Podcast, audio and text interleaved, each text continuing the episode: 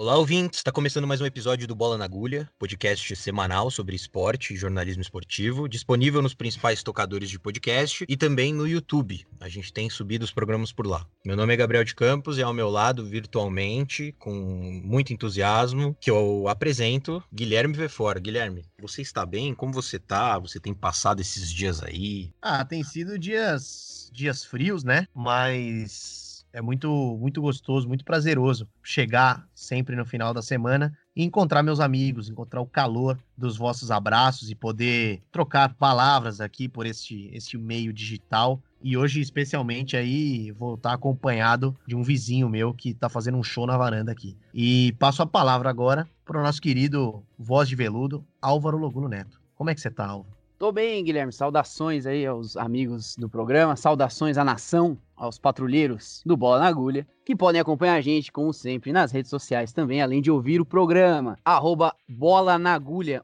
só entre o N e o G. Você vai lá no Twitter, no Facebook, no Instagram, onde você quiser, onde você preferir, além do YouTube, onde a gente também sobe os programas na íntegra, para você poder escutar. É isso, e só antes da gente começar o programa, eu queria mandar um abraço para um dos nossos seguidores, um seguidor fervoroso que a gente tem nas redes sociais, Walter Galvão. Muito obrigado pela audiência, muito obrigado por caminhar com a gente no Bola na Agulha. Eu te deixo aqui um abraço caloroso.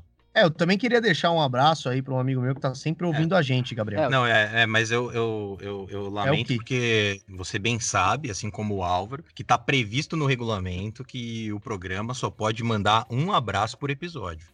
então, o, o, abraço hoje já está dado para o Walter Galvão. Você pode guardar o seu abraço, você notifica o pessoal do, da produção do Bola na Agulha, e a partir disso você vai ter o seu abraço liberado. Não, o Gabriel acabou de criar esse regulamento, então por isso eu vou deixar não um abraço, vou deixar três abraços aqui, já que ele tá foi extremamente. Tá no regulamento. Não, não, não, não. Você foi extremamente rigoroso eh, e eu acho que a gente tem que ter aqui abertura para mandar os abraços. Então, um abraço pro Rodrigo Moura, nosso amigo de fé, parceiro de sempre. Um abraço também pro Wesley Amaral, que se tornou nosso seguidor 1101 lá no Twitter, hein? Acabou de seguir a gente, você também pode seguir e por último, pra nação lá do, do Fiorentina Brasil, pessoal bacana, que também nos segue nas redes sociais. Então tá aí, Gabriel. E que quando voltar, voltar da quarentena, a gente vai, vai marcar um, um alguma é. coisa com o pessoal da Fiorentina Brasil, né? Vai trocar ah, uma ideia, de repente, sem dúvida, uma sem cerveja, dúvida. alguma coisa assim. Eles, é, eles gostam é, bastante da gente. Mas é isso aí, Gabriel, pra você pensar um pouquinho na próxima, em vez de ser tão ditador com a gente, abrir um pouco mais é, a sua mente. Eu, eu, eu, realmente lamento, apesar do pessoal da Fiorentina Brasil ser uma molecada boa, eu realmente lamento que que vocês dessa, dessa atitude autoritária e completamente disruptiva. Ah, autoritário da tenham... sua parte. Eu lamento o seu narcisismo, amigão. Eu e o Álvaro somos resistentes Bom, eu vou, ao seu vou... narcisismo e ao seu, ao seu autoritarismo. Eu vou conversar com o pessoal da edição, então.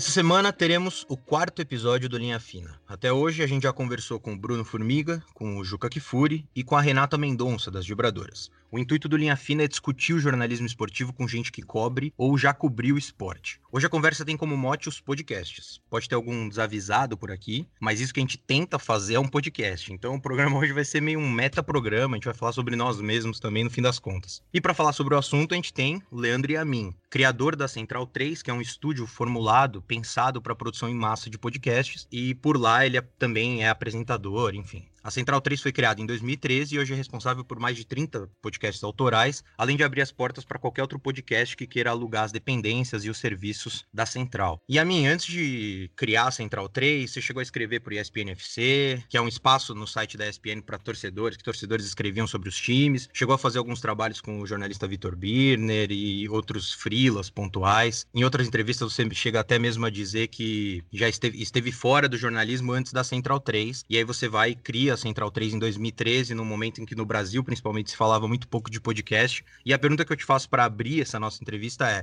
você acha que o brasileiro sabe fazer podcast? Ou ele acaba só replicando formatos consagrados, como televisão e rádio, numa nova plataforma? Um abraço, prazer é, receber o convite de vocês, Gabriel, Guilherme Álvaro. Estou muito feliz de receber esse convite e conversar com vocês. Já digo de antemão que essa pergunta é bastante interessante, mas a resposta talvez não seja tão interessante quanto a pergunta, porque não é respondida por, por alguém que realmente estuda do ponto de vista técnico o que está se produzindo aqui e ali. Eu não faço essa comparação, até porque não tenho, não sou habilitado para tal, né? Eu tento de fazer das nossas produções o melhor que a gente pode, tento manter alguma, alguns norte norteadores de qualidade de áudio e principalmente de qualidade editorial, de responsabilidade, mas é aquela coisa, né? Quem sou eu para eventualmente dizer que não, que o brasileiro não sabe fazer? Eu não me sinto habilitado para ter essa opção de resposta. Mas eu acho que dentro do sim, e é porque a minha resposta é sim, o brasileiro sabe fazer podcast, é, a gente pode ramificar o olhar, a gente pode entender que o brasileiro faz podcasts de algumas formas. É, e acho que a, a, principal delas, se a gente retroceder 20 anos aí na nossa na produção das pessoas que estão saindo da faculdade, que estão começando na carreira, a uhum. gente tinha aquela ideia que todo mundo queria fazer um blog, né? E todo mundo tinha como, em 10 minutos, ter um blog no ar, né? Tinha alguns serviços, ainda tem, né? Serviços gratuitos, a pessoa fazia um blog e tinha lá uma maneira dela colocar suas opiniões, colocar o seu portfólio, de alguma forma fazer o seu trabalho independente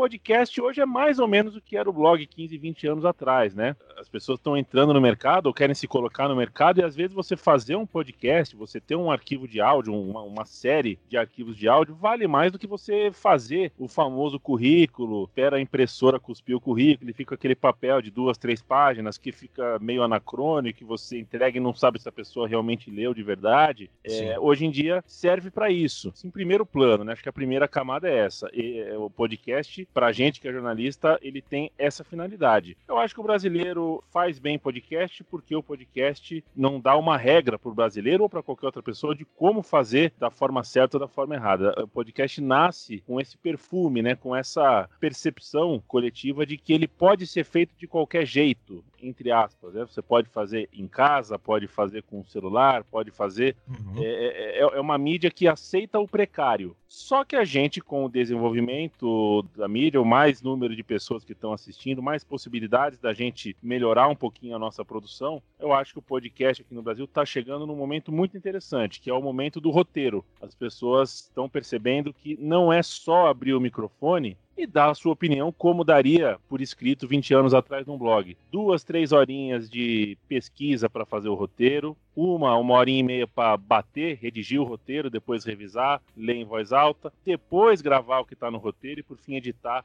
Acho que esse circuito está sendo cada vez mais repetido. E eu acho que ele é, é uma forma técnica, uma forma, entre aspas, profissional de fazer o podcast que está crescendo bastante. Cada vez mais a oferta está sendo encontrada por aí. Esse é o caminho para a gente poder dizer assim: olha, a gente sabe fazer podcast da melhor forma possível, que é sempre é, tendo no começo aonde a gente quer chegar no fim, tendo o roteiro para fazer. É, Leandro, Guilherme aqui. Claro que não dá para dizer se o brasileiro sabe fazer, não sabe fazer, se, se replica ou não formatos. Mas falando especificamente da, da Central 3, que é o seu produto, é o seu que você criou, né? Você acha que os programas da Central 3 no que, que eles se diferem, em especial os programas de esporte, tá? Dos programas de debate tradicionais da televisão e rádio. E aí eu, eu falo principalmente quanto ao formato, porque a gente sabe que os conteúdos são muito variados e, e tem programas sobre programas com diversas abordagens sobre o esporte. Mas em relação ao formato, é, para você, o que diferencia os podcasts de esporte da Central 3 do que a imprensa tradicional faz na televisão e no rádio? E só um adendo antes do Yamin responder aí, que o Guilherme, ele, dada o tamanho do nosso programa, ele faz o programa com banda ao vivo entendeu? Aí tem esse sujeito aí que acho que é o vizinho dele que tá estralando o som aí, né? É, pessoal, a gente, a gente tenta isolar o som aqui, mas o meu vizinho, ele acho que ele tá seguindo um sonho dele de ser músico, não sei, e ele decidiu fazer um show justamente nesse momento. Então ele colocou uma parafernália de som aqui, tá tocando samba, um Bruno Marrone. Para quem gosta, eu particularmente até tenho apreço, mas não enquanto estou gravando o programa. Salve, Guilherme. É, poderia ser pior, você poderia ser vizinho do Roger Moreira. É, e estar ouvindo agora o traje a rigor. Olha, com todo respeito ao atual lateral esquerdo do Corinthians, o Carlos, e aos outros que eu vi, eu vi alguns muito bons, como o Kleber, como o Silvinho e como tantos outros. É, a gente usa na Central 3 e usou no começo da, da, da nossa trajetória a figura do lateral esquerdo do Corinthians como uma piada interna, como um parâmetro é, e um sinal de alerta para a gente, uma bússola. Se a gente em um programa perceber que está passando mais do que três, do que cinco, do que oito minutos discutindo o lateral esquerdo do Corinthians, é porque tem alguma coisa errada. É, isso serve para o volante do Flamengo, serve para o zagueiro do Palmeiras. São as pedras miúdas do cânone do que todo mundo está falando, do que a gente tem oito TVs especializadas em esporte falando, e mais tantos sites e mais tantas rádios, enfim. A gente sempre se preocupou com não ser não ser abraçado demais pelo cânone do futebol, pela, pelo tipo de discussão, de debate que já tem tanta gente mais forte, maior, com mais alcance do que a gente fazendo. Alguns outros pontos que a gente leva em consideração são correlatos a isso, são derivados disso, na verdade. Né? Então, quando a gente faz um programa sobre cultura de arquibancada, a gente está pensando em encontrar um nicho, um, recorte bem fácil, né? um recorte que em uma linha a gente consegue explicar. Né? A gente, no Som das Torcidas, conta a história dos clubes através das músicas de arquibancada. A gente consegue um recorte diferente quando fala meu time de botão. A gente pega um time ou uma história do passado e faz uma história com começo e fim, sem tocar no presente. A gente teve um programa de futebol feminino, programa de futebol sul-americano, programa de futebol nordestino. A gente sempre tem um sobrenome pro, pro futebol, né? É, são poucos os programas onde a gente se propõe a falar de futebol com pauta aberta. Isso a gente tem, por exemplo, no podcast da Trivela, e só é assim na Trivela porque a gente confia é, demais a, a, parceria que a gente tem com o pessoal da Trivela, a maneira como a gente troca figurinha, a gente tem total certeza que a gente não vai passar 10 minutos discutindo o lateral esquerdo do Corinthians, desgastando aí o exemplo. E a gente uhum. tem as outras, os outros bate-papos, que a gente tem um com o Mauro César Pereira e o Lúcio de Castro, outro com o José Trajano do Monsanto, onde a minha parte, né, a parte como o produtor que responde pela Central 3, a minha parte é só é, lembrá-los de que eles estão livres, soltos. Eles podem chamar as coisas pelos nomes que as coisas têm. Na televisão nem sempre isso é possível. Na televisão nem o palavrão pode entrar muitas vezes. Então eu tento ser o cara que não atrapalha e o cara que deixa as pessoas entenderem que na Central 3 a gente não é uma produtora independente por acaso. A gente pega o ônus de ser independente, mas a gente quer pegar o bônus também. Então, se o Dudu Monsanto quer falar um palavrão, ele fala. Se o Lúcio de Castro quer fazer uma digressão de 22 minutos, ele faz. Se o Zé Trajano quer contar a história de cantores que 90% do público, na verdade, não conhece, mas ele acha que é interessante de falar e que tem a ver com alguma coisa do América e do do Flamengo de 58, ele fala. Hum. A gente então se preocupa em dar essa liberdade, porque de alguma forma eles se aproximaram da Central 3, justamente porque depois de muitos anos na televisão, é disso que se sente falta, né? É muito, é, são muitos anos trabalhando debaixo de um determinado controle das coisas e a Central 3, ela só quer controlar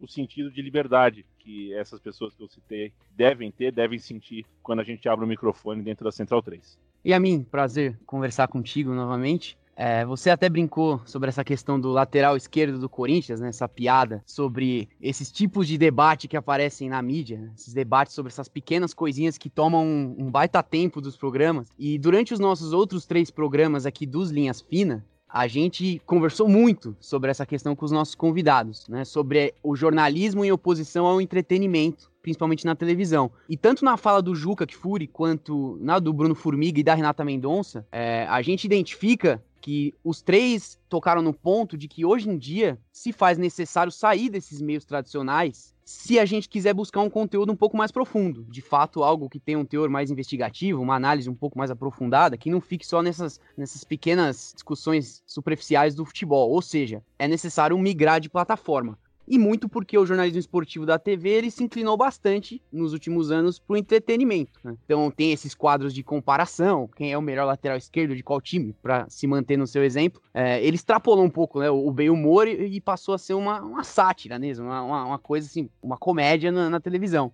E, e, como a gente gosta de falar bastante desse assunto, e é sempre oportuno a gente tratar dele, eu vou repetir uma pergunta que a gente fez para os nossos outros convidados, que é justamente se você concorda com essa questão de que o jornalismo esportivo, principalmente do rádio e da TV, se tornou, em regra, um produto de entretenimento nos últimos tempos. E diante disso, quais são os espaços que o podcast pode chegar para ocupar que a imprensa tradicional, como rádio e a TV, estão deixando lacunas? Tudo bem, Álvaro? Prazer é meu de falar contigo. É, e a sua pergunta, ela poderia ser respondida com uma palestra, né? Daria a gente tem que preparar um material bem grande porque a gente tem vários pontos de partida. Eu vou fazer um fluxo de consciência aqui, mas com certeza vou estar deixando várias outras outras arestas não aparadas aí. Poderia falar, por exemplo, sobre estudos que eu não tenho e certamente esses estudos ajudariam a gente a achar a resposta. Estudos, por exemplo, é, o mesmo estudo que fez nos anos 80 a Xuxa e a Angélica e o Balão Mágico, Sim. tanta gente é, cantar e fazer o público infantil dentro das famílias brasileiras é, se tornarem consumidores, hoje em dia, com a facilidade do celular, com a facilidade dos canais de YouTube, com essa coisa do, do Instagram tão forte, as televisões e até e os meios mais tradicionais também estão encontrando, estão buscando uma forma de fazer com que o, o, público de 12, 13, 15, 16 anos seja um consumidor do, da produção deles. É, é uma situação difícil, eu acredito que esses estudos existam e a, ajudem a gente a entender por que, que, às vezes, algumas decisões que a gente não entende são tomadas, inclusive em televisões, em canais que a gente sempre admirou, justamente por fazer o contrário. Só por não ter esse tipo de número, por não ter essa,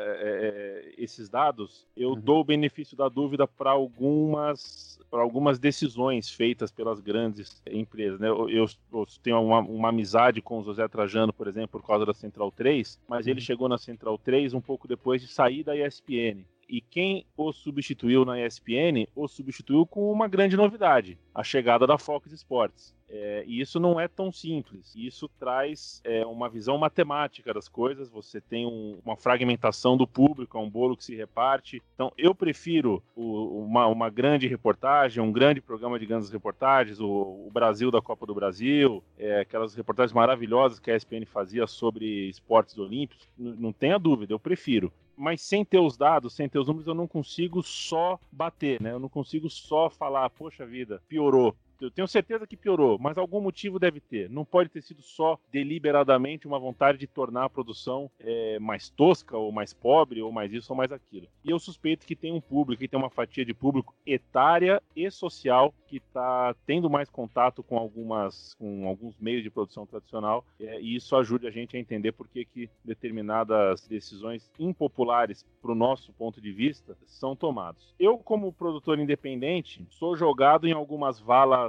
comuns a todo tempo. Então, se eu fizer uma crítica a alguma coisa relacionada a clube empresa ou a arenas, é muito fácil colocar um carimbo de que eu sou, por exemplo, saudosista. Ou se eu falo um pouco mais forte de um cartola, eu sou radical. A leitura que muita gente faz do produtor independente é estereotipada também e estereotipada para essa radicalização, né? Eu não sou, eu não, não me considero radical, eu só tenho a possibilidade de falar, por exemplo, que o presidente do Santos é um cafajeste. Na Rede Globo eu não posso falar isso, mas aqui eu posso, na Central 3 eu posso. Isso não, me, não faz de mim radical. Se eu disser que são as arenas que não gostam de mim, não gostam do público, não é o público que não gosta delas. Isso não me faz de mim um saudosista. Eu, eu reconheço que haviam problemas nos estádios à moda antiga e tudo mais. O Maracanã, com 100 mil pessoas da década de 70, é, não era família, coisa nenhuma, era 99% de homens no estádio. A gente pode discutir isso também. Então, eu, eu, são dois pontos de partida, tá, Álvaro? Eu não, na verdade, é uma resposta que eu poderia que passar mais 5, 6, 8 minutos tentando encontrar, é, é, encontrar caminhos mas eu acho que eu, eu dei essa explicação toda para dizer que eu sou a favor do bom humor. Eu adoro dar risada. No meu time de botão que eu faço com o Paulo Júnior, as pessoas muitas vezes não comentam do programa, comentam da risada que eu dou em algum momento do programa, porque o Paulo Júnior falou alguma coisa que eu achei engraçada. Não, tem, não vejo nenhum problema no bom humor, na descontração no entretenimento. Acho uhum. que o problema não é exatamente esse. O problema é fazer humor, fazer entretenimento que também mexa com o riso, demanda é, ainda mais cuidado do que só fazer, só entre aspas, o jornalismo, só fazer o, o arroz com feijão porque você trabalha com uma linguagem muito mais sutil, você trabalha com ironia. O humor é crítico também, afinal de contas, né? Para dar, dar exemplo, não, não queria, mas para dar exemplo, acho que há diferença entre o Bolívia Zica e o Cartoloco. Quando alguém vai num jogo de futebol a sério, um jogo valendo coisa importante, com duas camisas importantes, e debocha do reserva, e debocha do torcedor solitário, isso não é humor. Por outro lado, quando você senta para fazer uma entrevista com um jogador como o Marinho do Santos, ou como, sei lá, qualquer outro, o Amaral, ex-jogador, e ali você tira uma provocação, é, os dois são humor, mas existe muita diferença aí. Existe um preparo. Se você prestar atenção, existe um preparo diferente entre uma coisa e outra. Não acho que o problema é exatamente o entretenimento. O problema é continua sendo, como era nos tempos é, do jornalismo sem essa questão, a forma como você faz, a maneira como você apresenta, o tom. E isso vai ser sempre. A próxima, o próximo dilema que o jornalismo vai enfrentar também vai passar por isso. É, a questão vai estar muito mais no tom, no preparo, na, na honestidade de você estar tá fazendo uma coisa que você consegue sustentar, do que propriamente se você está fazendo um pouquinho mais entretenimento, um pouquinho menos entretenimento, se é um pouquinho mais sério, um pouquinho menos sério. Acho que exatamente. Eu concordo com você. Acho que humor, fazer humor é muito difícil. É, acho que a única questão é que quando a gente traz à tona essa questão, do entretenimento é esse, entreten esse entretenimento infantoloide, assim, sabe? Que acaba prejudicando a produção jornalística porque ele toma conta assim de uma forma 100% lúdica e nenhum por cento jornalístico, didático, que seja. É, e, eu, e eu tô falando de programas que ficam comparando jogador, que ficam comparando time. Ah, quem é melhor, o Flamengo de 1925 ou o Palmeiras de 2018? Quer dizer, o que, que isso acrescenta? Nada, né? Mas falando sobre a cobertura jornalística tradicional, assim, da, principalmente de televisão, televisão e rádio, você acha, Yamin, que a cobertura, que essa cobertura mudou depois que os campeonatos aqui no Brasil retornaram? É, você acredita que houve uma leniência maior das emissoras com o retorno do futebol? Ah, principalmente em relação à pandemia, né, eu digo. Bem difícil. Eu acho que a gente precisa de um certo distanciamento ainda. É, a gente vai precisar deixar o tempo passar para cravar. Que existe uma leniência, eu acho que existe. É, embora eu seja, eu, eu, saiba que eu seja uma minoria, é, nesse caso sim radical, tem uma leniência e tem um ponto é, e começa outra frase com mas vamos que vamos, que a bola vai rolar e pronto, né? Me incomoda bastante porque às vezes me faz ter a, a, a sensação de que a gente em 140 dias ainda não percebeu o tamanho da gravidade, a gente ainda não entendeu que os números que a gente tem, que são altíssimos, eles não são confiáveis, eles provavelmente são muito maiores. Sim, e, que e que o futebol contagia as pessoas, o futebol motiva as pessoas e cada vez que a gente fala de um jogo, mostra um jogo, conta a história de um jogo numa circunstância como essa, a gente absolve o camarada que não respeitou o devido momento, que não fez a lição de casa antes de brincar no quintal. É primeiro o dever, depois o lazer. O Brasil definitivamente, a culpa não é só das pessoas, né? Claro que eh, teria que haver uma política pública de comunicação muito forte, massiva, constante, de hora em hora, explicando sobre a máscara, sobre a importância de, por exemplo, do isolamento social. Mas são essas pessoas que, quando veem o Botafogo em campo, quando vê o Grêmio em campo, é, mexe com ela. O dia seguinte é diferente. O olhar, o olhar dela para a situação anormal que, que a cidade onde ela, onde ela vive está vivendo, acho que o futebol pecou sim. Só que eu acho que a gente só vai conseguir ter uma medida exata disso daqui a um tempo. Eu ainda não consigo te dizer em qual grau a gente está falhando nessa forma de, de narrar a volta do futebol. É, Leandro, você falou um pouco agora da pandemia. É, e, e, do retorno do futebol é, durante a quarentena, durante a paralisação, enfim. O que a gente percebe nos programas esportivos é que existiu um aumento de posicionamento por parte dos jornalistas em relação a essas questões é, envolvendo diretamente a pandemia da Covid-19, né? É que a gente chegou num ponto tão absurdo aqui no Brasil é, de, de, pessoas defenderem o indefensável que membros da imprensa esportiva que, por tradição recente, não gostam de falar sobre temas, não gostam, segundo eles, de politizar o esporte, é, têm se posicionado mais falando em grande mídia. E é justamente sobre esse tema que eu queria falar nessa pergunta agora. Porque existe, a gente nota isso no jornalismo brasileiro, em especial na, na grande imprensa e na grande imprensa esportiva, a tentativa de transmitir uma ideia de de imparcialidade, né, entre aspas, de afastar do esporte questões sociais, questões políticas, enfim. E a gente sabe que na prática a imparcialidade ela não existe, porque a nossa, as nossas falas estão sempre carregadas de opiniões e de posições pela simples escolha de termos e tudo isso. Nós que a gente até aprende na faculdade, mas que muitas vezes depois não executa. E esses temas mais mais complexos, eles, eles acabam sendo deixados de lado. E aí, a gente enxerga nos podcasts, e aí os podcasts da Central 3, boa parte deles, e claro, até pelas figuras consagradas, Trajano, é, Mauro, Lúcio, enfim, figuras que têm seus posicionamentos muito firmes, inclusive em, em determinados momentos na própria grande imprensa, a gente enxerga que os podcasts eles parecem abrir margem para uma certa um certo aumento nessa transparência, nessa clareza de posicionamento dos jornalistas ou nessa liberdade para que quem faz podcast possa colocar mais as suas opiniões. Você acha que o streaming, por ser dessa forma, essa coisa mais mais faça você mesmo e tá menos amarrado às empresas de comunicação, ele é um espaço mais, vou usar essa expressão, mas talvez ela não seja exatamente a melhor. Ele é mais permissivo à parcialidade, é, no sentido de que não é como se ele desprezasse o método jornalístico, muito pelo contrário, ele também se utiliza do método jornalístico, mas ele é mais aberto para que os jornalistas se posicionem e demonstrem suas preferências e até mostrem que muitas vezes essa, essa, essas amarras da grande imprensa elas são equivocadas? É, olha, a questão do, do da expectativa com a parcialidade do, do, jornalista no Brasil é muito louco, né? É, é, se o carteiro estiver andando a paisana, o cachorro não corre atrás. Se a mochila do carteiro estiver sozinha na calçada, o cachorro não late para ela. Se o carteiro tiver com a mochila do carteiro, o cachorro se rebela. É, eu quero dizer com isso que é, as pessoas querem imparcialidade, mas ao verem um representante dessa imparcialidade começam imediatamente a especular para que time essa pessoa torce. E se elas forem contrariadas em alguma coisa que elas ouvem, elas vão tentar entender que elas estão contrariadas provavelmente porque o cara é da cidade tal,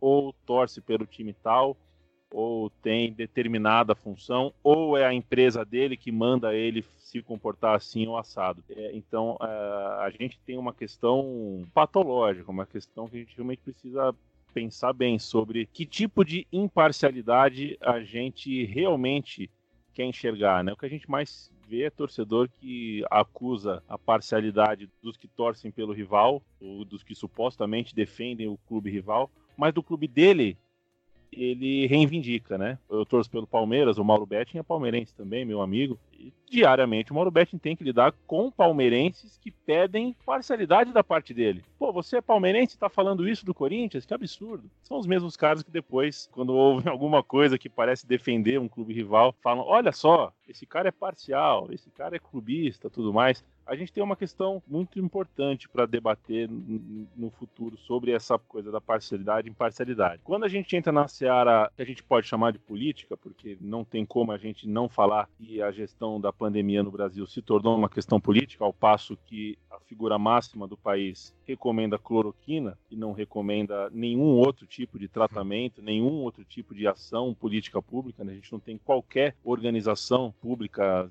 sobre conscientização da população, não tem, não tem nada, né? É, mesmo para conseguir 600 reais na Caixa Econômica, as pessoas, muitas delas não conseguiram. É, então, é uma questão política. Não, não deveria ser, mas é. Só que antes disso, é uma questão de cidadania. A gente vive num futebol brasileiro no, no qual os grandes clubes blindam, blindam e blindam os, a sua rotina, né?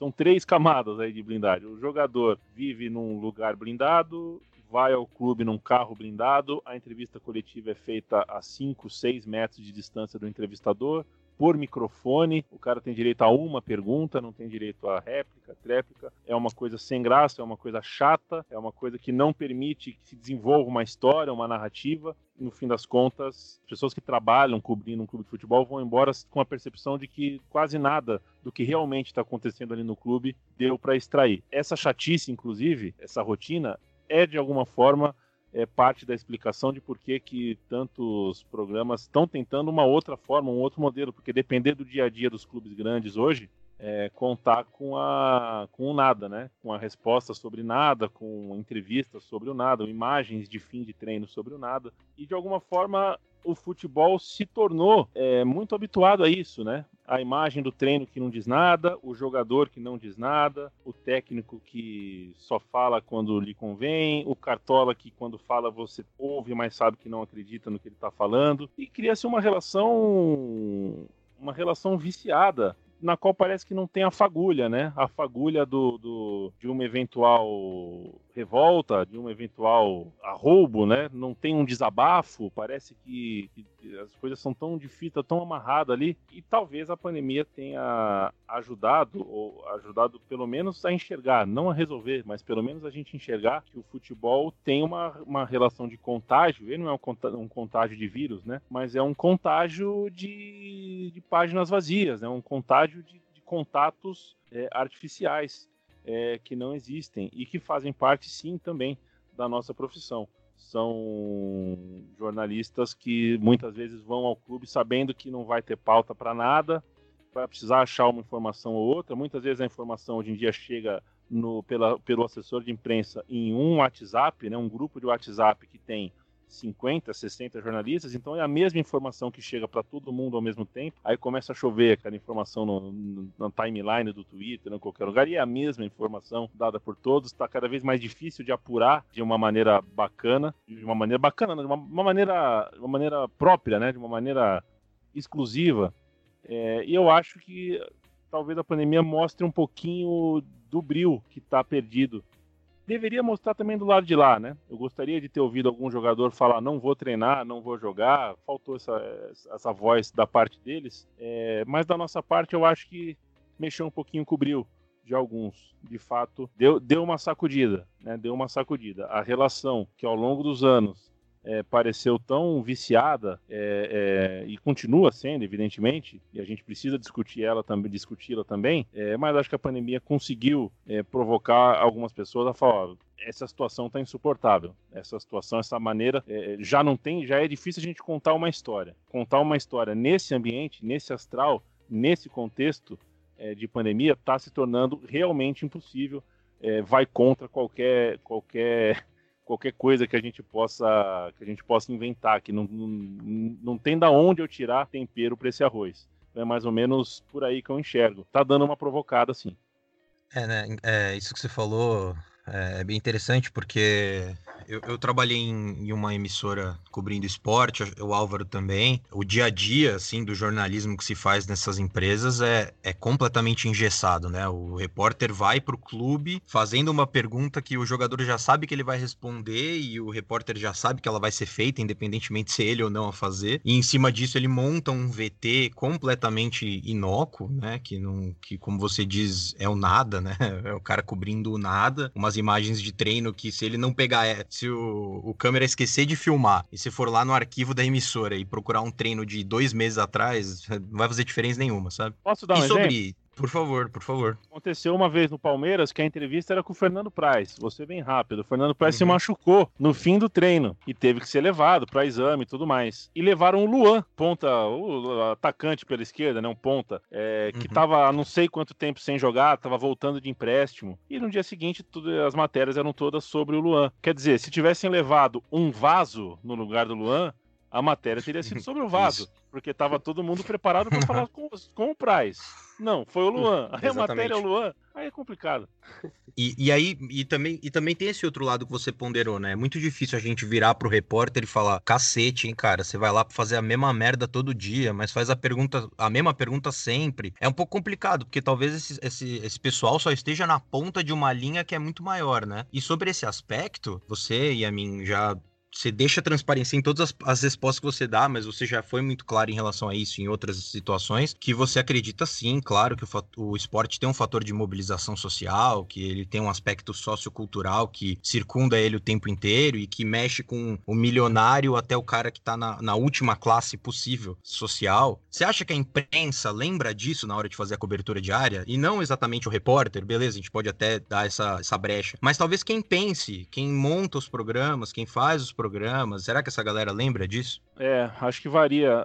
Varia muito, mas é, é, eu tenho a Central 3 há sete anos e meio, né? Então são. Já é bastante tempo que eu tô fora é, de qualquer preocupação, por exemplo, que alguém vai ter quando tiver no switcher controlando o programa do Neto na Bandeirantes, por exemplo. Uhum porque ali você tem a, você tem a pressão do número, a pressão da audiência, e ali, na verdade, você vive como um animal silvestre que precisa conseguir a comida do dia. Né? Não é como uh, eu ter um, um, programa na Central 3 que se der X ou mil X de audiência, não tem problema. Eu posso pensar a médio prazo, a longo prazo. Ali não. Ali é a caça do dia. É, eu preciso alimentar hoje. Eu preciso achar de números hoje. Não dá para eu pensar amanhã e nem depois de amanhã. É cruel pensar nisso é, me incomoda pensar nisso, porque a, se a gente pensar muito nisso, a gente começa a achar que a falta de qualidade é uma virtude em alguns uhum. casos. É, eu nem estou falando especificamente do usei o exemplo do programa do Neto, mas não, não quero não quero dizer é, nada sobre esse ou aquele programa. Até porque até porque o Neto carrega o entretenimento do país nas costas, né?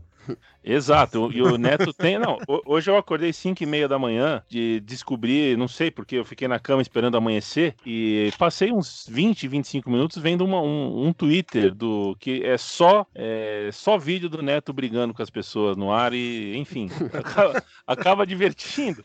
Acaba divertindo e ele. ele é, mas é aí que tá, né? Um dia ele gritou que o Corinthians ia perder o campeonato Uhum.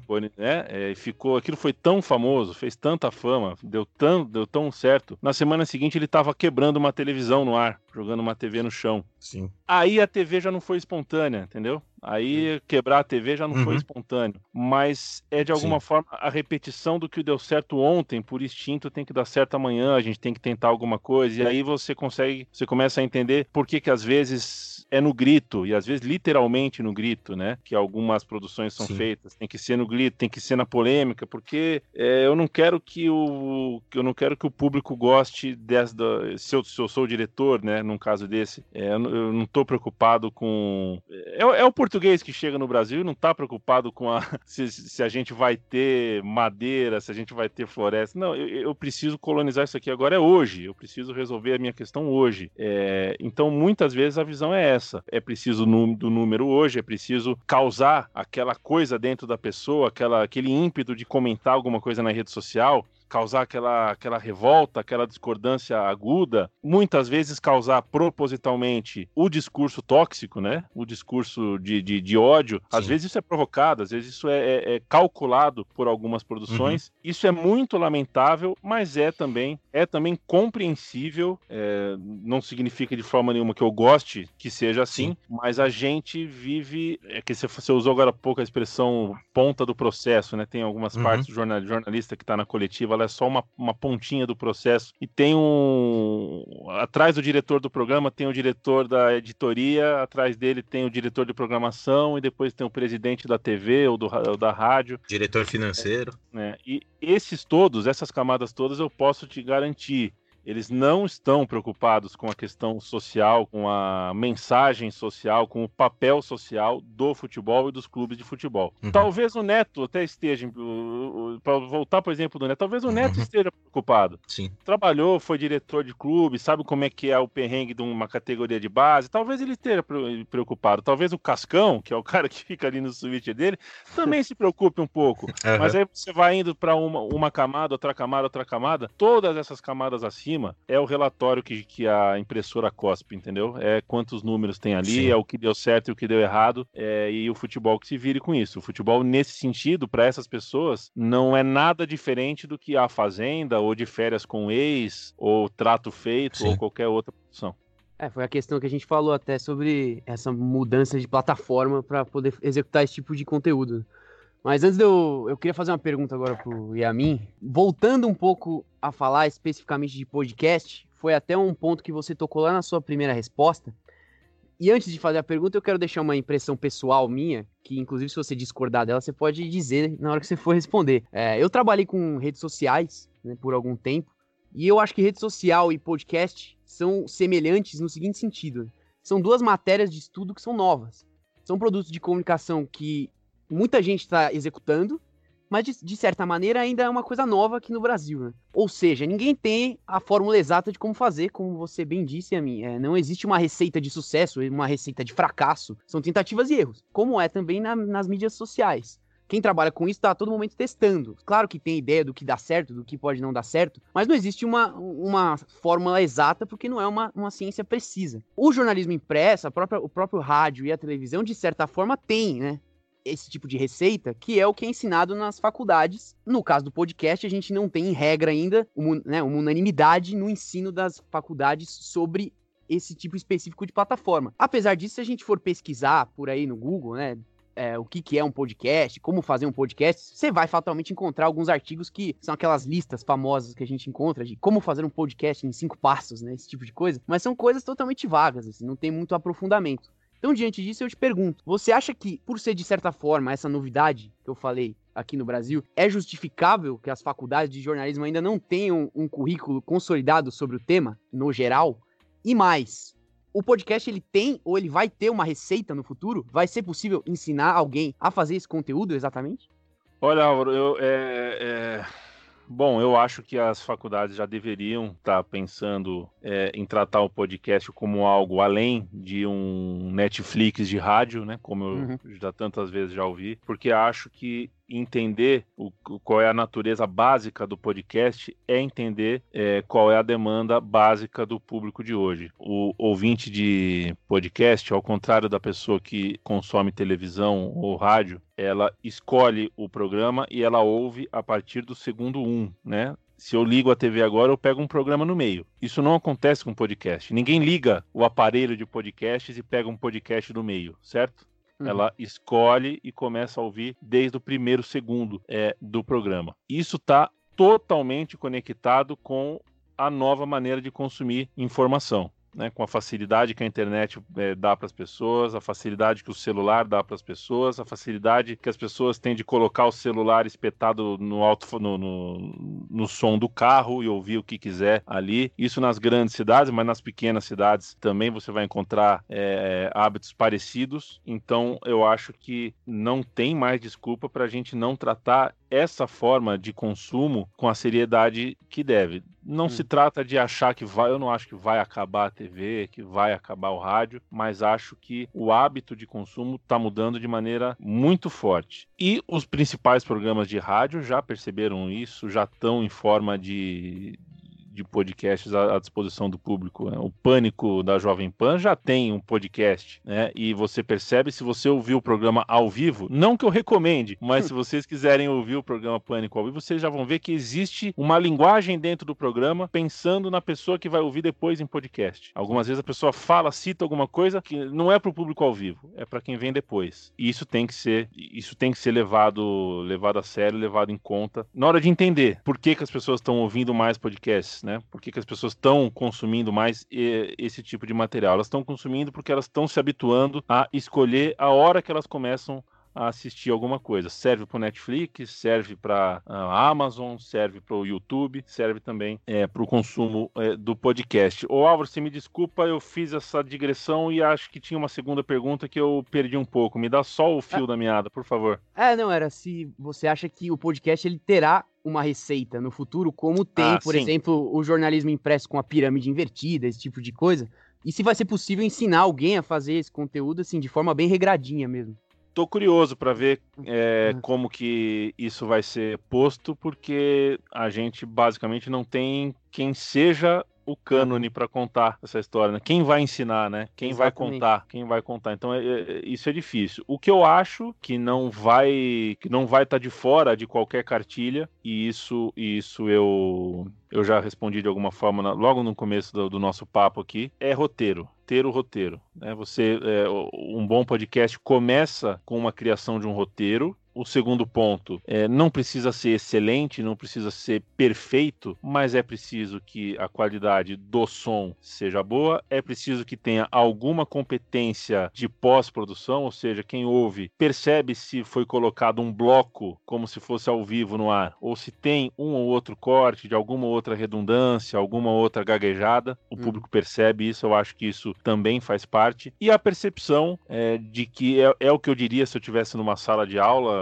se eu estivesse explicando o que nesses meus sete anos de podcast eu tenho como experiência, é que o podcast não termina quando você publica. Quando ele, quando ele é publicado, na verdade, você está no meio do processo. Você interpretar como as pessoas estão recebendo, por qual motivo as pessoas chegaram, com quais palavras você vendeu o programa, o que, que deu certo, o que, que não deu nesse sentido. E, essa parte do, da, da pós-produção é muito legal porque a pessoa que fez, que faz TV, né, é, ela não, não tá muito na mão dela, essa parte da, do pós. A pessoa do rádio tam, também não. E de alguma forma, nós, produtores de podcast, a gente também é responsável pela venda do programa, né? A gente também coleta é, é, esse tipo de informação. Eu acho que isso é muito interessante, porque vai fazer com que na hora da gente falar como se faz um podcast, vai ter que ser preciso explicar para as pessoas uma certa, assim, vai ser preciso você cuidar de uma chatice. Eu sei que você é jornalista e preferia não cuidar de números, preferia não cuidar de estratégia comercial, preferia que as coisas só acontecessem e depois da publicação é abrir uma cerveja e relaxar. Hum. Mas no caso do podcast tem essa parte a mais. Também não sei, é gostoso participar dessa última etapa que a gente geralmente não participaria, também é gostoso, mas é de alguma forma uma persona que a gente tem a mais. A gente é o que produz, a gente é o que apresenta, a gente é o que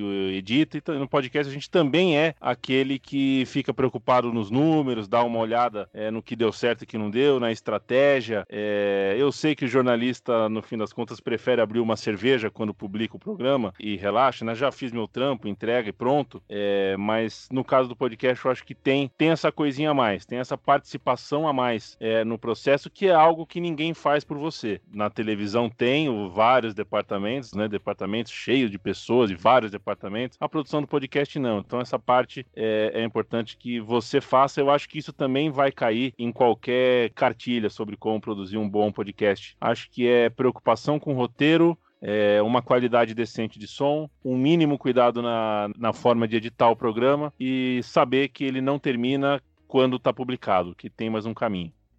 Bom, é, enquanto o meu vizinho entoa a plenos pulmões os versos de Temporal, do grupo Arte Popular, é, eu vou fazer uma pergunta para você sobre um tema que é interessante, talvez fuja um pouco do podcast em si. Mas a gente pegou uns dados aqui do TIC Domicílios, né? Que é o, o uma espécie de censo organizado pelo IBGE é, sobre o acesso à internet da população brasileira. E o último que foi divulgado foi o de 2018, né? E esses dados eles mostram que 75% da população tem acesso à internet. No entanto, esses dados eles também mostram que uma parcela bastante significativa dessa população com acesso à internet em especial as populações de classes mais baixas, elas têm esse acesso apenas pelo celular e muitas vezes esse acesso é limitado, é, é, por vários motivos, mas especialmente porque os planos de internet são limitados e muitas vezes são condicionados ao acesso às redes sociais. Então, às vezes você tem não tem limitação para o Facebook e para o Instagram ou, ou, e para o WhatsApp, mas sua franquia de dados para qualquer outra coisa ela, ela, é, ela é muito pequena. E isso acaba fazendo com que o acesso aos serviços mais pesados, entre aspas, como streaming, reprodutores de vídeo e áudio, acaba não sendo uma prioridade, né? A pessoa vai se preocupar muito mais com, com, com se comunicar e com acessar as redes sociais. Isso tem uma série de implicações no acesso a notícias e tudo mais,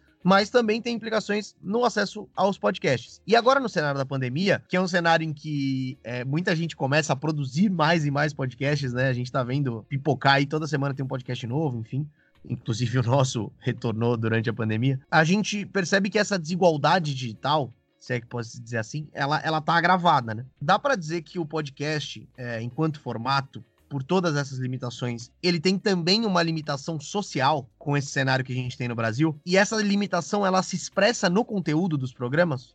Eu não tenho dúvidas que sim, que existe um corte é, social, até porque se não houvesse nenhum tipo de empecilho social, pode ter certeza que a gente teria abrasileirado esse nome, né? É, então, já de ponto de partida, uhum. chamar o negócio de podcast já é, já não é uma coisa que qualquer pessoa fala no, no café da manhã, assim. Tem um corte, uhum. né? Tem um corte. É curioso que o podcast ganha força no Brasil com o auxílio do futebol, com o auxílio da Copa do Mundo. É, em 2013, na Copa das Confederações e depois no ano seguinte na Copa do Mundo, as, os países sedes dessas competições aqui no Brasil serviram como lugares testes para o 4G. E aquele, aquela experiência depois foi amplificada para outras capitais. Hoje o território brasileiro já está em, em, quase todas, em, não sei exatamente o número, mas é, o normal é que todas as grandes e médias cidades tenham 4G. Ensejou, né, essa entrada do 4G pós 2014, ensejou um aumento do plano de dados de telefonia, porque as pessoas então passaram a ter mais demanda de mais uso de coisas no celular e o podcast cresceu daí. Continua sendo insuficiente para um público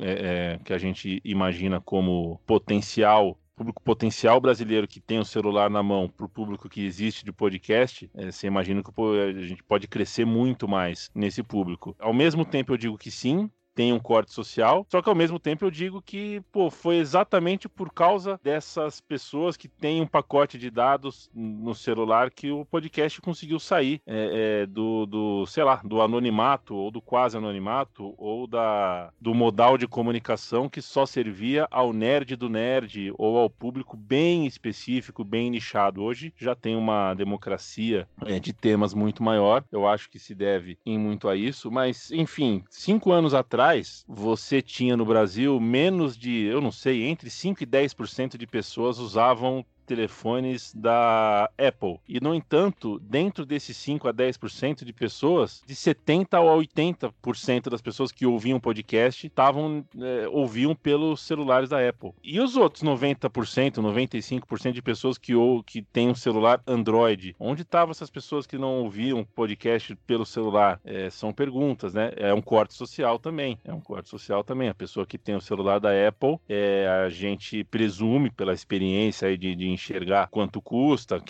para qual finalidade se usa, tem um corte social aí entre o que usa esse celular e o que usa o outro. Então, é, é a gente teria alguns exemplos para mostrar que sim, rola um corte social, rola uma, uma separação. Como toda separação social, ela precisa ser combatida, mas eu só precisava fazer mesmo essa, essa, essa ressalva, né? Historicamente, é a partir do momento que as pessoas têm um pacote um pouco melhor de dados no celular, que o podcast deixa de ser uma coisa totalmente marginalizada é, e se torna um pouquinho mais popular. Muito longe ainda de ser popular o suficiente, mas a popularidade do podcast hoje se deve a, a esse movimento. Ah, e, pra, e chegando já pro, pro final da nossa entrevista, Yami, eu vou fazer uma, uma analogia aqui em tom de brincadeira e uma provocação também, porque você já comentou ao longo do programa sobre a questão das arenas, né? Essa, essa discussão é eterna, né? Dos estádios, os estádios raiz, né? Esse termo que a galera gosta de usar, e as novas arenas, que sofreram um processo de elitização, claro, com custos mais caros de ingresso, uma mudança no perfil dos torcedores, mas de modernização também dos estádios, né? Então, partindo para essa analogia, a gente poderia dizer que o rádio é aquele estádio tradicional, raizão, e o podcast é a nova arena? Olha só, é, eu acho que o. Tô tentando responder dentro da metáfora também, tá? Dentro uhum. da analogia. É, eu trouxe pro Palmeiras, né? E o estádio antigo do Palmeiras tinha um setor é, de cadeira descoberta, um setor de concreto descoberto, depois um setor de cadeira coberta e depois um setor de cadeira descoberta, é, diferente do outro setor que tinha do outro lado do campo, cadeiras de maneiras diferentes. Ou seja, é, você tinha uh, espaço para vários tipos de público. O Maracanã antigo tinha arquibancada, tinha cadeira central, tinha a geral, tinham várias uh, camadas, você tinha uh, escolhas e escolha, você tinha tipos de experiência. E uma coisa que eu fico assustado de ver nas arenas, no modelo das arenas, é que elas privilegiam só um modelo, né? O lugar onde eu vejo o jogo no estádio do Palmeiras, ele já existia no estádio antigo. Uma cadeira num lugar coberto já existia, não é propriamente uma novidade para mim, né? Já Sim. tinha essa cadeira, eu já tinha a opção de ver o jogo num lugar como aquele. O que me assusta é que o estádio agora só tenha essa opção. Então, não me parece, eu, eu não consigo engolir a ideia de que o estádio de hoje, de que as arenas de hoje modernizaram. Elas não modernizaram, elas, na verdade, elas tornaram um lugar plural, né, um lugar de escolhas, de, de tipos de experiência muito plurais, em uma experiência singular, né, em um lugar onde você só tem uma escolha, um modelo de, de, de presença. Nesse sentido, o podcast ele não se assemelha à arena, ele se assemelha ao estádio antigo, porque o podcast é o milagre da é, é o milagre do índice do sumário de temas, né? Você pode jogar em um feed de podcasts qualquer tema é, ou quase qualquer tema, você vai encontrar alguma coisa. Nem sempre de maneira especializada, nem sempre de maneira bem produzida, é, mas já se discute um pouquinho sobre cada coisa. É, então, ainda para não sair da analogia, acho que o podcast você ouve sempre do começo. Embora uh, pareça com um programa de rádio, ele tem uma maneira de se, de, de se apresentar para o público final que é bastante diferente. Né? A gente, quem está ouvindo aqui a gente, pode com um clique ouvir desde o começo começo. Isso o rádio é, nunca ofereceu. E eu acho que nesse sentido, o podcast oferece um luxo que se parece mais com o luxo de uma arena do que com o luxo de um estádio antigo. O estádio antigo era perrengue, como é o perrengue de você ligar o rádio e tem que dar sorte de você tá não tá atrasado, se você perder, uhum. você perdeu. Podcast ele é um ele é um estádio antigo com um cappuccino que eles servem, né? É isso então.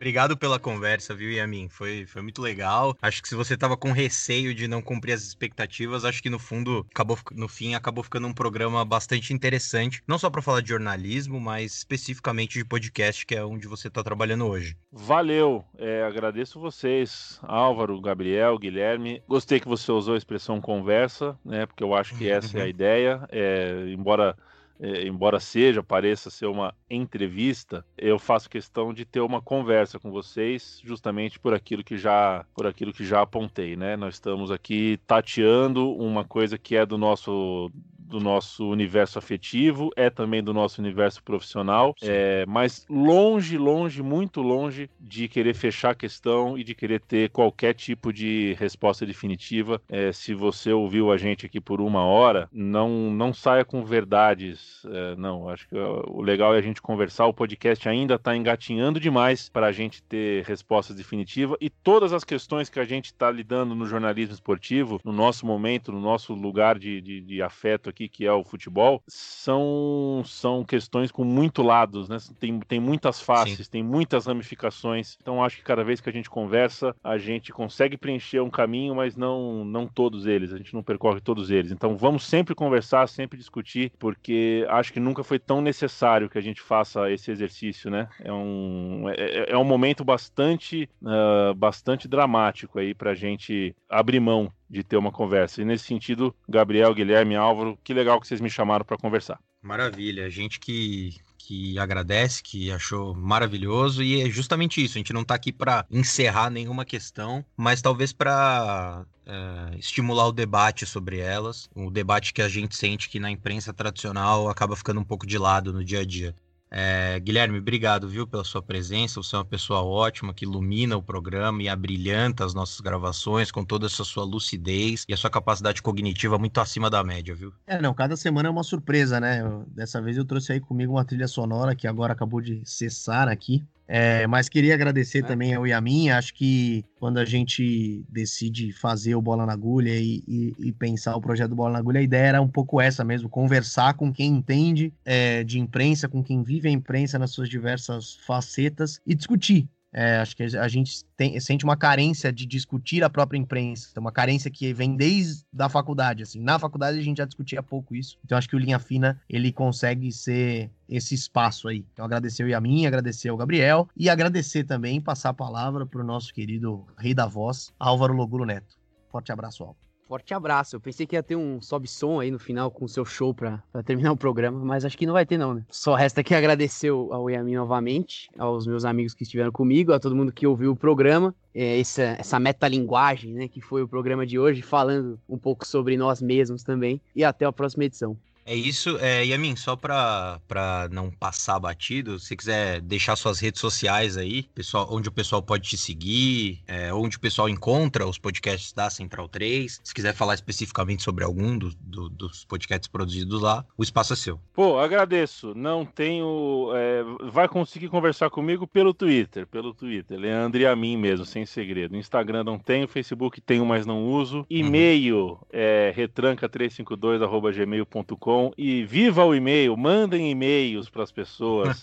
o e-mail, as pessoas estão maltratando muito, querendo aposentar o e-mail, mas é bom. E-mail eu gosto de responder. E a Central 3 está aí, a programação é muito vasta. Vocês me encontram falando no Pontapé, com Zé Trajano e Dudu Monsanto, muito mais do que futebol, com Mauro César e Dulce de Castro. apresento O Som das Torcidas com Matias Pinto, meu time de botão com o Paulo Júnior, Trivela com Felipe Lobo, Biratan Leal, Bruno Bonsante, Vitor Birner e Leandro Stein, e mais alguns uh, programas que eventualmente na Central 3 eu apareço. A programação tem mais de 25 podcasts regulares, a gente oscila porque alguns programas são de temporadas, mas a gente tem, tem sempre, em média, entre 28, 30, 32, por aí, programas ativos, colocando coisa no ar. Então, certamente algum deles já passou pelo seu ouvido, e se não passou, dá um pulo em central3.com.br e escolhe algum para ouvir. É isso, maravilha. E o Bola na Agulha, quem estiver ouvindo pode acompanhar nas nossas redes sociais, arroba Bola na Agulha. A gente está no Facebook, no Twitter, no Instagram e também no YouTube. A gente tem subido os programas por lá e é claro que você pode ouvir o podcast nas principais plataformas, nos principais agregadores de podcast. É isso, muito obrigado e até a próxima.